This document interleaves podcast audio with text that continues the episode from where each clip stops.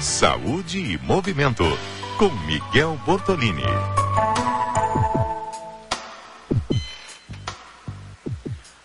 Pois é, gente, atenção que agora o recado é para você que sofre de enxaqueca. O professor doutor Miguel Bortolini tem dicas para você, viu? Confere aí. Olá, ouvintes da CBN.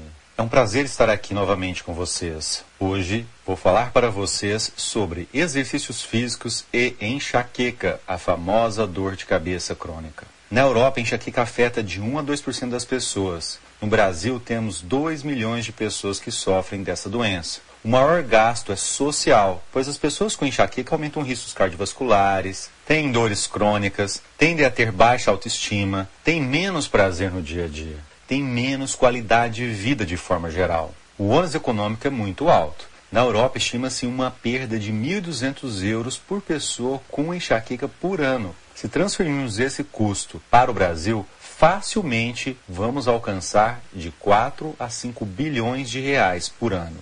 O tratamento. A lista dos medicamentos para tratar a enxaqueca é extensa. Medicamentos para dor, glicoticoides, antipsicóticos, anticonvulsivantes, beta-bloqueadores, dentre outros.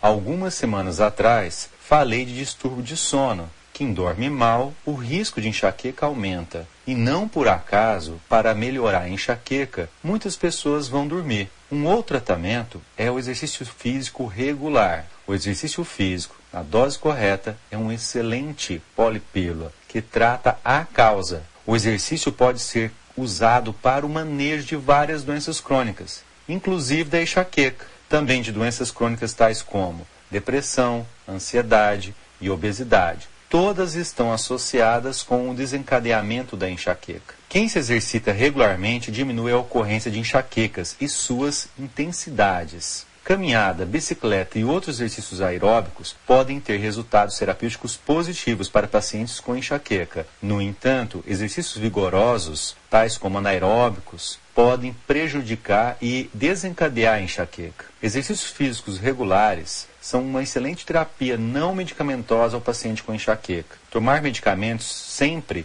tem o outro lado da moeda, os efeitos colaterais. Exercícios auxiliam nas dores crônicas, na regulação do sistema imunológico, dentre outros fatores. Assim, o paciente melhora não só da enxaqueca. A enxaqueca tem uma relação forte com um estado inflamado e o igual a da diabetes tipo 2, diversos tipos de câncer, depressão, obesidade. Tem uma substância, a hipocretina, que desencadeia a enxaqueca, mas o exercício, se na dose certa, produz seu antagonista, a orexina A, que age no sentido de anular a hipocretina.